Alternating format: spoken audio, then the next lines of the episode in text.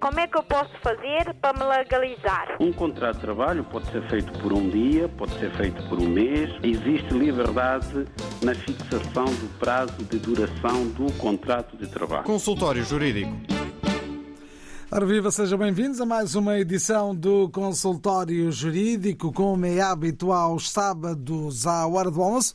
Estamos juntos na rádio para olharmos questões de natureza jurídica que eh, possamos abordar aqui com um tema semanal. Eh, hoje, para olharmos de perto a questão da responsabilidade civil extracontratual, eh, mas também para trazermos as dúvidas dos ouvintes colocadas através de vários meios, através do e-mail consultóriojurídico.rtp.pt consultóriojurídico.rtp.pt, mas também ao telefone, nas linhas habituais, 21 382 21 382 23 21 382 23 e 21 382 os dois da rede de Lisboa. Podem ainda deixar uh, mensagens escritas ou orais no uh, WhatsApp uh, e o número é o habitual também, 96712 5572.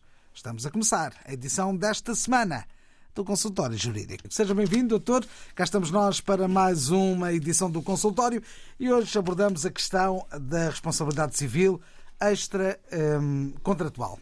Eh, bom dia. Eh, depois de termos abordado semana passada eh, os acidentes de trabalho e, do, e doenças profissionais, em que procuramos explicar aos nossos ouvintes desde logo o conceito de acidente de trabalho e doença profissional, bem como as consequências da sua verificação e também a obrigação que as entidades empregadoras têm de contratar sempre um seguro de responsabilidade por acidentes de trabalho, em que transferem essa responsabilidade através desse contrato de seguro para uma entidade terceira, a Companhia de Seguros, tendo visto também eh, os prazos eh, perentórios que estão na lei para a participação do acidente, sob pena de prescrição do direito à reparação, bem como o prazo de 10 dias para eh, intentar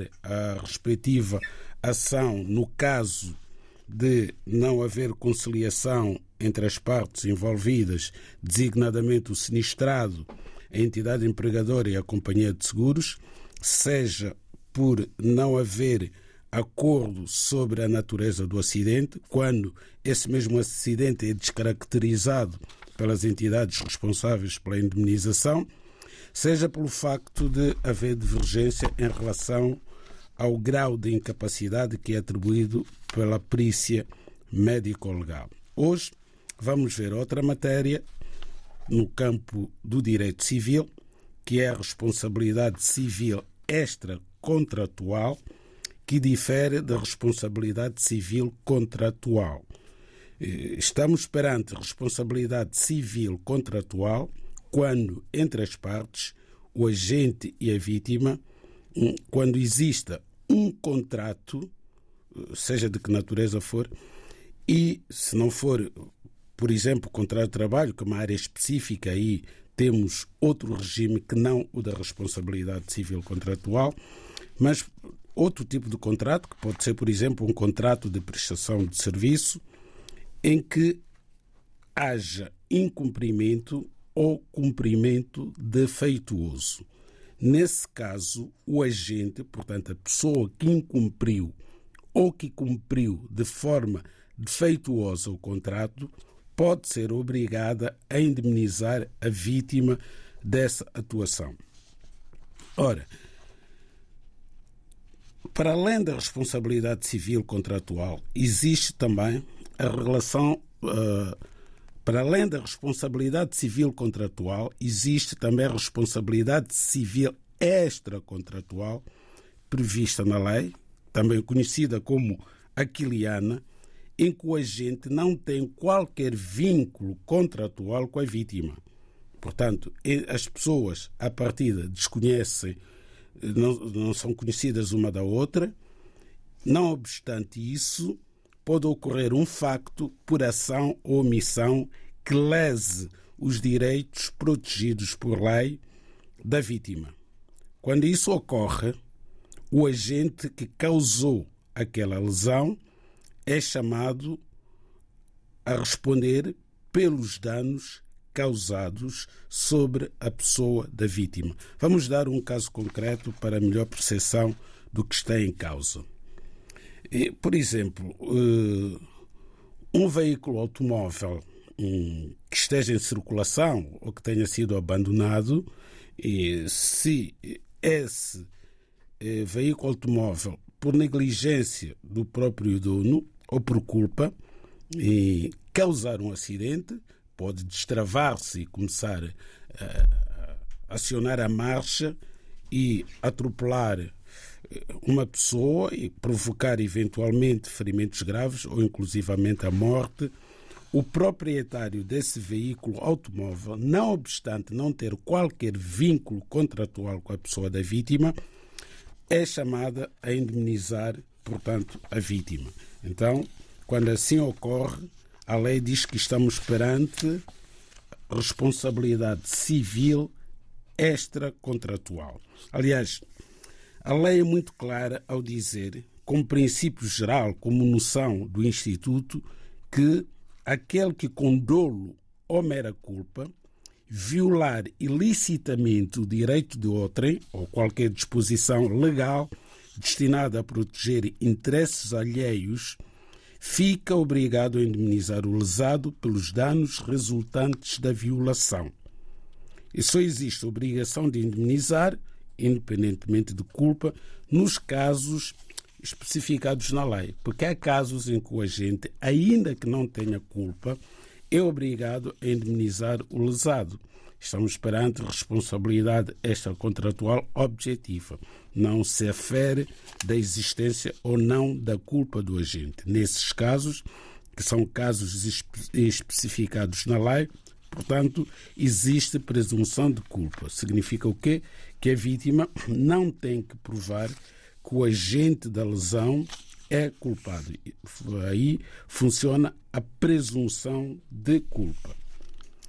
Bom, também podemos dar um exemplo de responsabilidade civil extracontratual muito frequente que ocorre normalmente em situações em que o agente está obrigado a velar eh, por coisas, animais ou pelas atividades que desenvolve que, pela sua própria natureza, sejam consideradas perigosas.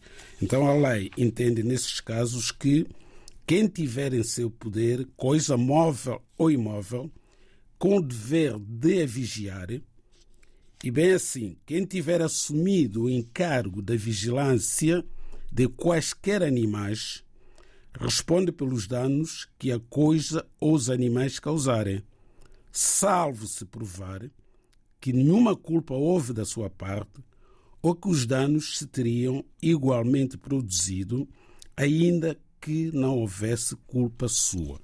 Portanto, é o caso dos cães. Ultimamente temos visto nos jornais, na comunicação social, pessoas que são vítimas da mordedura de cães eh, cujos donos não tomaram os cuidados que a lei obriga para evitar que esse cão ferisse ou matasse outrem.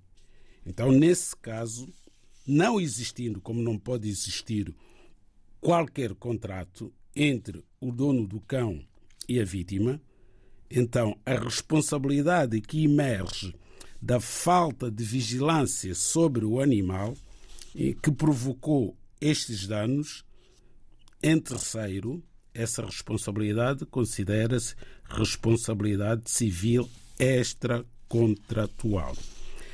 No que diz respeito ao prazo, é muito importante ter em conta que a vítima tem um prazo perentório de três anos desde o momento em que tome conhecimento da lesão. Se deixar passar este prazo, o direito à indemnização prescreve. Consultório jurídico da RDB África está cada vez mais perto de si. Envie as suas dúvidas ao Dr. Adriano Malalane através do e-mail consultóriojurídico.rtp.pt e ouça as respostas ao sábado ao meio-dia na IRDP África. Consultório Jurídico. Estamos aqui para ajudar. Vamos então conversar com os nossos ouvintes e hoje começamos pelo telefone eh, falando com o ouvinte Braima Camarás. Está em linha nesta emissão. Boa tarde, bem-vindo. Muito boa tarde. Boa tarde a todos os ouvintes de rádio RTP África. Uh, uma questão é o seguinte, é que fez da compra da, da, uh, do apartamento que é em Lisboa, e, na altura, o banco, próprio banco que, me, que se deu crédito para mim e que arranjou companhia seguradora. Então, o que é que eu deparei com ele para os últimos tempos, que está a me dar um problema mesmo a sério, que eu não sei como resolver isso, e o meu seguro está sempre a subir. E depois fui ao banco, disseram-me que é, seguro progressivo. Porque na altura que eu, eu fez, adquiri a casa, eu tinha idade, idade maior. Mas é, mais, de que, mais de que 10 anos que estou a pagar a, a, a casa, pronto.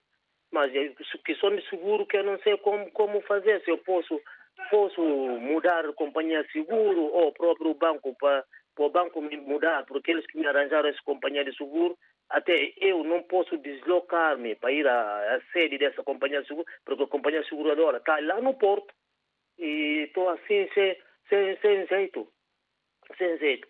E eu estava a perguntar é, epa, é assim, porque você comprou a casa na altura, na altura tinha idade, é por isso que o seguro progressivo. Eu, eu acho que, pronto, não sei se há forma de acabar com esse seguro progressivo para eu para, para, para eu arranjar outra forma. Outra solução, outra seguradora. E qual é o tipo de seguro que está a falar? É o seguro de vida ou o seguro de recheio?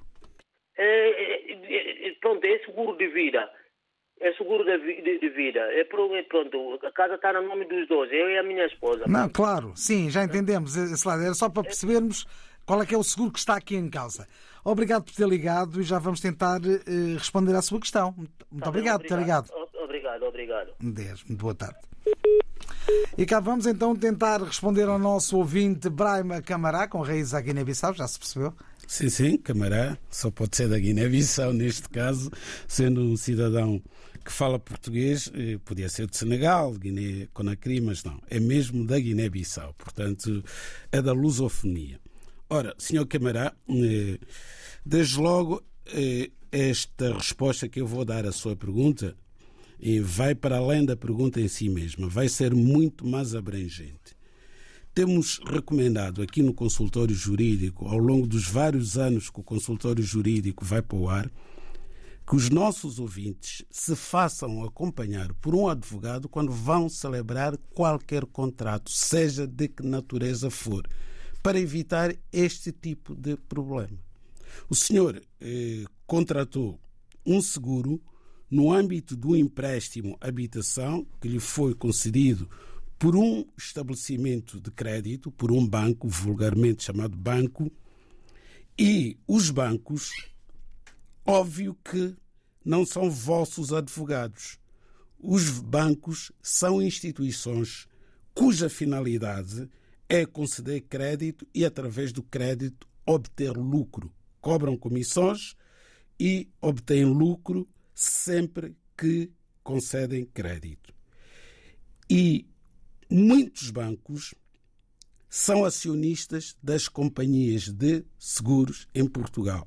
Portanto, o que acontece, vou usar uma expressão tipicamente africana, uma mão lava a outra, os bancos recomendam aos seus clientes que contratem, aliás, os bancos é que fazem isso, nem fazem recomendação. Quando veem que a pessoa não está por dentro destas matérias jurídicas e económicas, eles próprios emprestam o dinheiro ao seu cliente e dão-lhe a assinar uma apólice de seguro de vida e, por vezes, também outra apólice de seguro, portanto, do recheio, um seguro multiusos que vai cobrir, digamos assim, eh, eventuais lesões que possam acontecer, no, lesões não é o termo correto danos que possam ocorrer no prédio, na fração adquirida pelo cliente e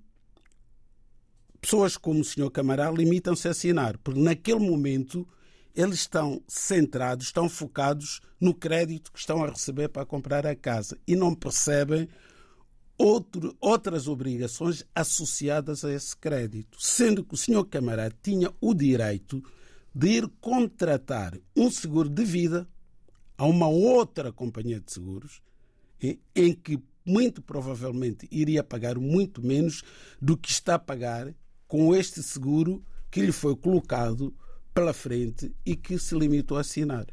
Portanto, o senhor pode ir a várias companhias, pedir simulação do seu seguro de vida e depois levar esse seguro de vida para o banco. Não tem que ir ao porto, não tem que ir à seguradora. Não, eu não conheço nenhum banco que esteja no porto e que não tenha uma delegação em Lisboa. Portanto, pode tratar desse caso em Lisboa. Mas também o Porto fica a três horas de Lisboa. Não poupa muito mais indo ao Porto já com a simulação feita e eventualmente com um contrato de seguro de vida celebrado com uma seguradora e limita-se a entregar na sua no banco que lhe concedeu o crédito e vai ver a sua prestação a baixar automaticamente sobretudo nesta altura em que as taxas de juros estão a subir, o senhor corre o risco de entrar em incumprimento, não ter capacidade de pagar o seu crédito, porque a sua taxa de esforço provavelmente já foi ultrapassada com os sucessivos aumentos da taxa de juro. Portanto, uma situação que podia ter sido evitada a priori se o senhor se tem feito acompanhar de alguém entendido nestas matérias. Mas isso não acontece, infelizmente. Está dada a explicação então ao nosso ouvinte, eh, Brahma Camará. Agora as palavras de Tito Lívio eh, do Rosário, que diz o seguinte através de e-mail que nos eh, fez chegar eh, nas últimas horas. Olá, muito boa tarde. Sou um imigrante de um dos países da CPLP a residir em Portugal. Eh, desde já agradeço o esclarecimento ao doutor. No passado mês de março deste ano sofri um acidente de trabalho em que sofri uma fratura nas costas e em que fui submetido a uma cirurgia médica. Tive de baixa durante quatro meses, com todos os meus direitos salvaguardados, e quando o médico da companhia de seguros me deu alta, ele me informou que eu teria direito a uma indenização uh, e que eu aguardasse que seria contactado pelo Tribunal de Trabalho uh, para a respectiva avaliação feita pelo perito.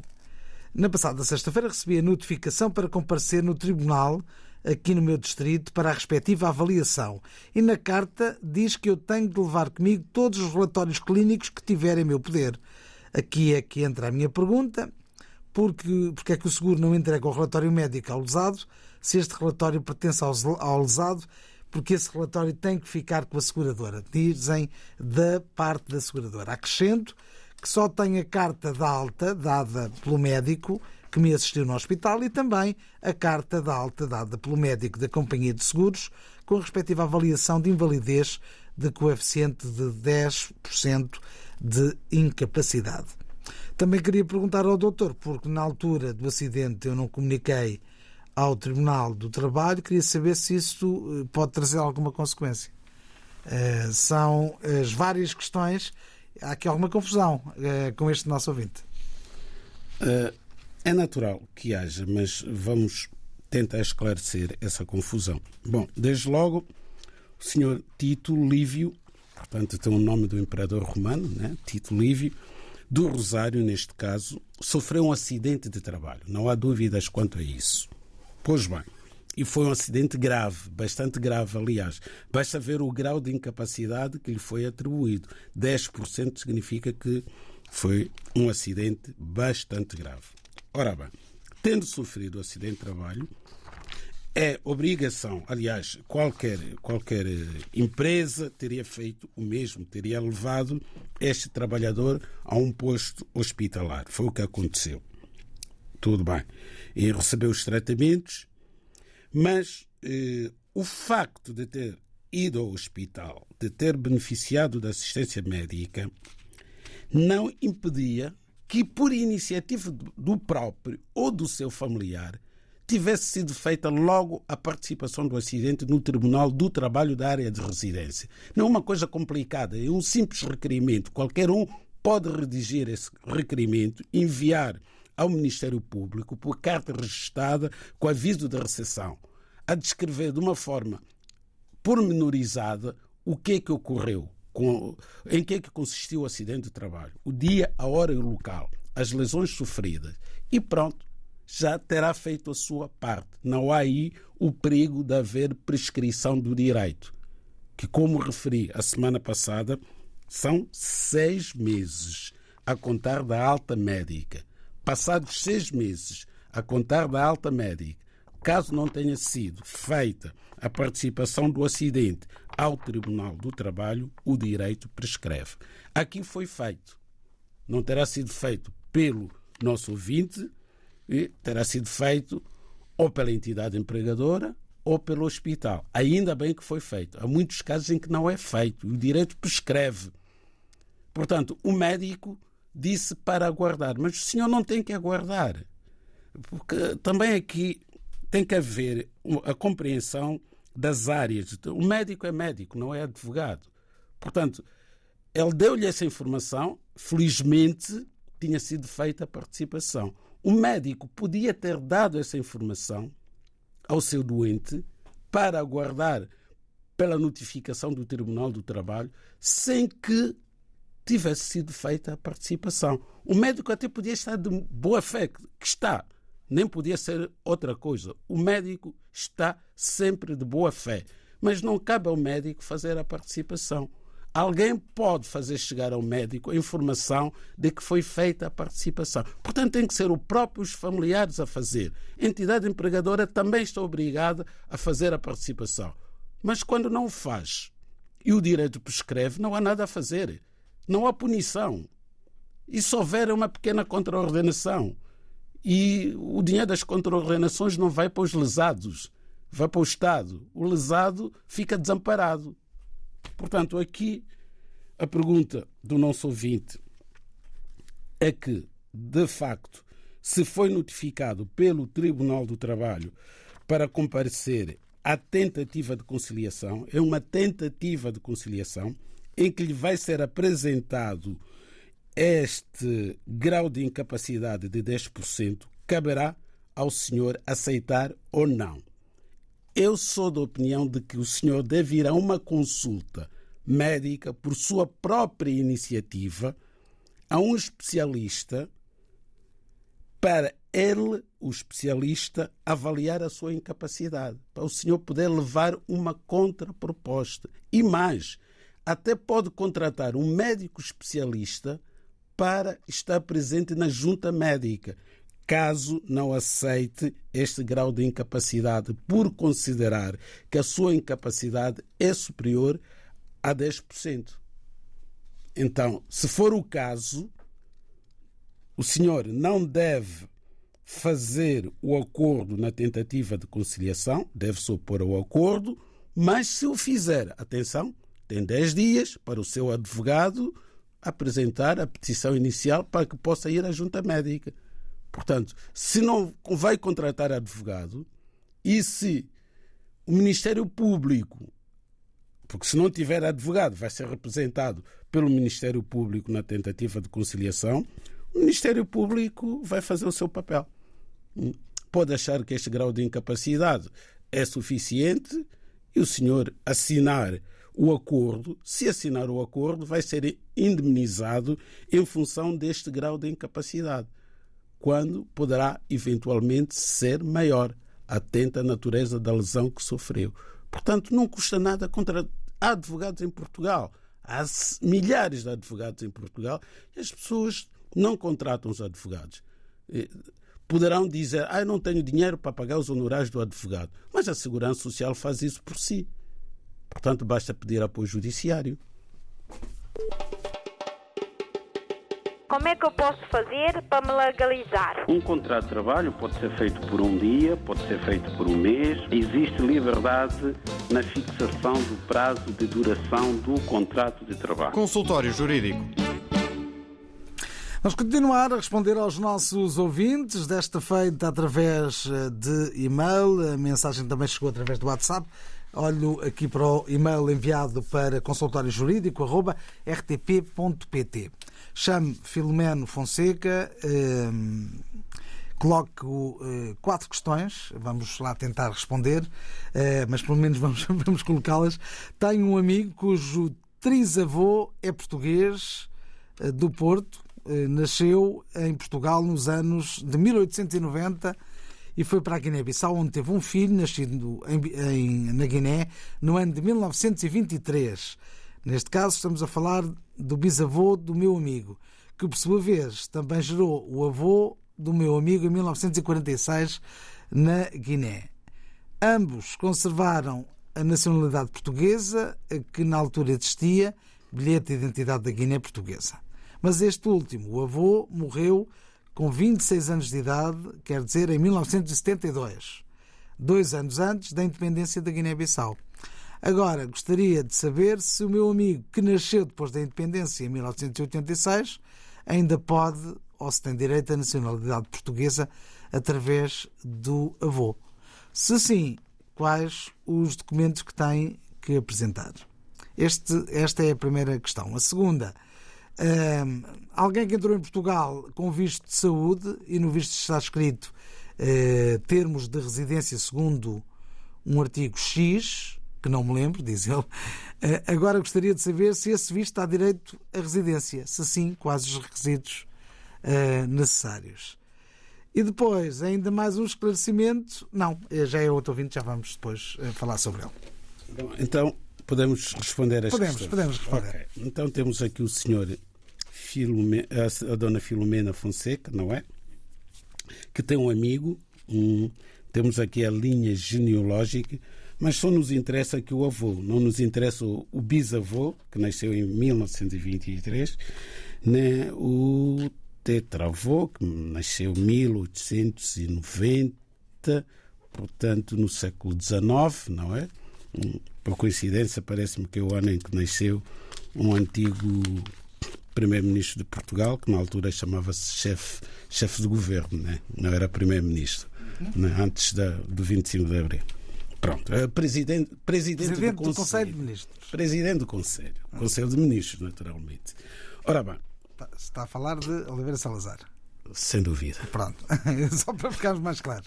Ok. Bom, falando aqui do nosso ouvinte, eh, o amigo da nossa ouvinte, aliás, obviamente que tem direito à nacionalidade portuguesa por ser neto de português que conservou a nacionalidade portuguesa. Bom, já tivemos oportunidade de esclarecer esta questão dos netos, mas eh, parece que alguns ouvintes ainda não perceberam que para a conservatória dos registros centrais releva o seguinte: o avô, para que tenha essa potencialidade, essa possibilidade de transmitir a nacionalidade portuguesa ao neto, é necessário que o avô tenha conservado a nacionalidade portuguesa. Caso tenha morrido antes da independência do respectivo território ultramarino, naturalmente que conservou a nacionalidade portuguesa. É o caso deste avô que morreu em 1972, antes da independência da Guiné-Bissau. E atenção aqui em relação à independência da Guiné-Bissau, há uma data que releva, para efeitos da ordem jurídica portuguesa, que não coincide com a data em que eh, o país GC proclamou a independência. Portanto, vamos trabalhar apenas com a data em que Portugal reconhece a independência da Guiné-Bissau, que julgo, de cor não tenho presente, 23 de setembro, se não estou em erro. Ora bem, de 74, 74. e não de 73. Pois, de 74, já depois do 25 de abril. Mas a Guiné já tinha proclamado a sua independência antes desta data. Mas releva esta última data. Seja como for, o avô morreu em 72, portanto não há dúvidas de que conservou a nacionalidade portuguesa. E o neto, por sua vez, nasceu em 1986, isto é, muitos anos depois da independência da Guiné. Sendo assim, este neto tem direito à nacionalidade portuguesa. O que é que tem que fazer? Tem que dar entrada ao processo acompanhado da respectiva prova, que é o quê? Que a certidão de nascimento, se tiver, do avô acompanhado da respectiva certidão de óbito, portanto, prova que nasceu em território português e morreu em território português antes da independência desse território ultramarino, e a certidão de nascimento do neto, que nasceu em 1986. Estes documentos têm que ser devidamente legalizados no Consulado de Portugal em Bissau e depois devem dar entrada na Conservatória dos Registros Centrais e utilizando ou invocando a disposição legal ao abrigo da qual este neto vem requerer nacionalidade portuguesa originária. E se lhe for concedida a nacionalidade portuguesa, os filhos deste neto também podem requerer a nacionalidade portuguesa originária, independentemente da idade, porque sendo originária não há aquela limitação da maioridade. Porquê? Porque não é por naturalização.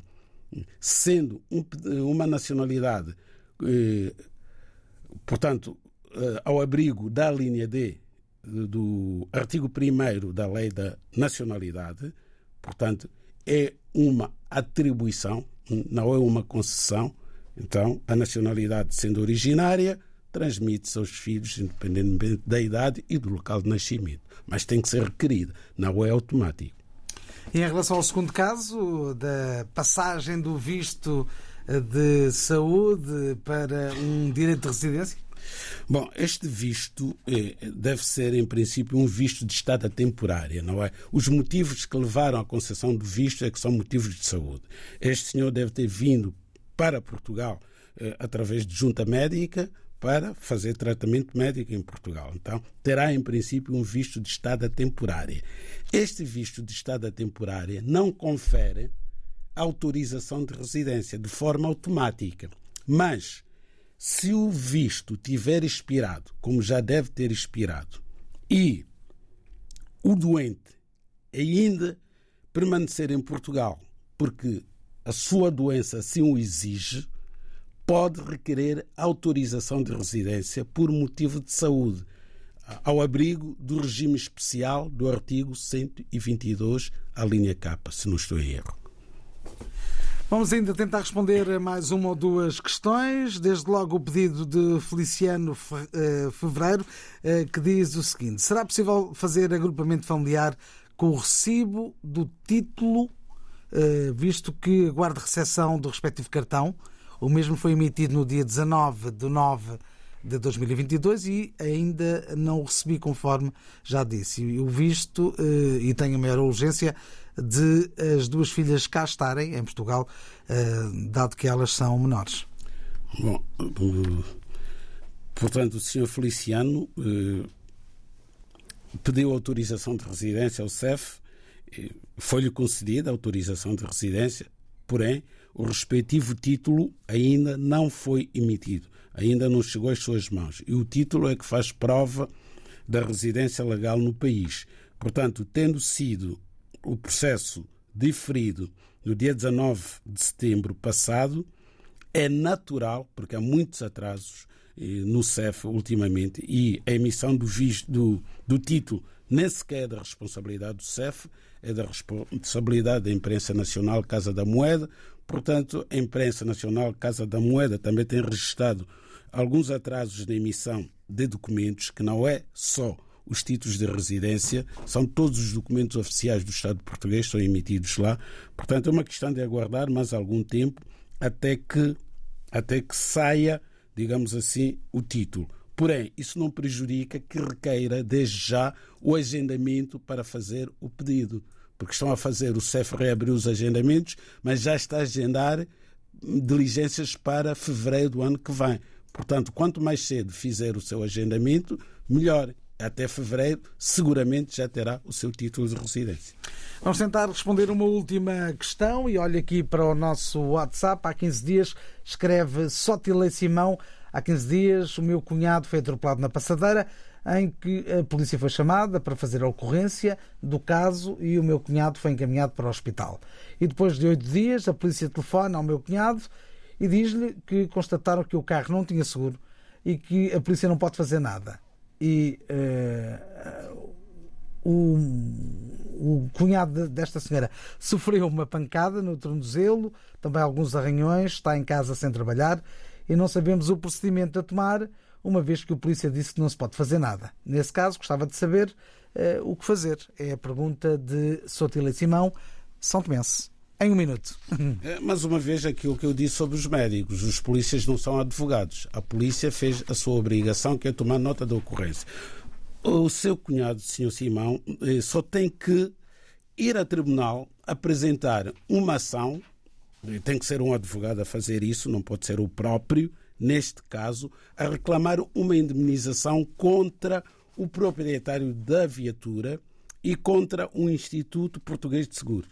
Porque quando alguém não tem seguro de responsabilidade civil automóvel e cause um acidente, eh, quem paga a indemnização é o Instituto de Seguros de Portugal, porque todos nós que pagamos a pólice de seguro e andamos com seguro em dia, há uma parte do preço do seguro que nós pagamos que vai para este Instituto. Portanto, o Instituto vai pagar a indemnização se houver um processo em tribunal e fica com o direito de regresso contra a pessoa que ia conduzir um veículo automóvel de forma ilegal. Não é, não pode. A lei obriga a que todo o veículo na estrada tenha seguro, ainda que esteja estacionado desde que esteja na via pública. Se estiver na garagem, pode não ter seguro. Mas se tirar o seu veículo automóvel e o colocar na via pública, ainda que estacionado, se não tiver seguro, está a cometer uma infração.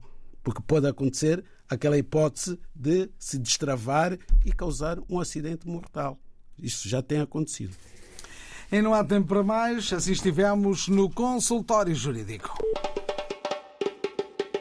Como é que eu posso fazer para me legalizar? Um contrato de trabalho pode ser feito por um dia, pode ser feito por um mês. Existe liberdade na fixação do prazo de duração do contrato de trabalho. Consultório Jurídico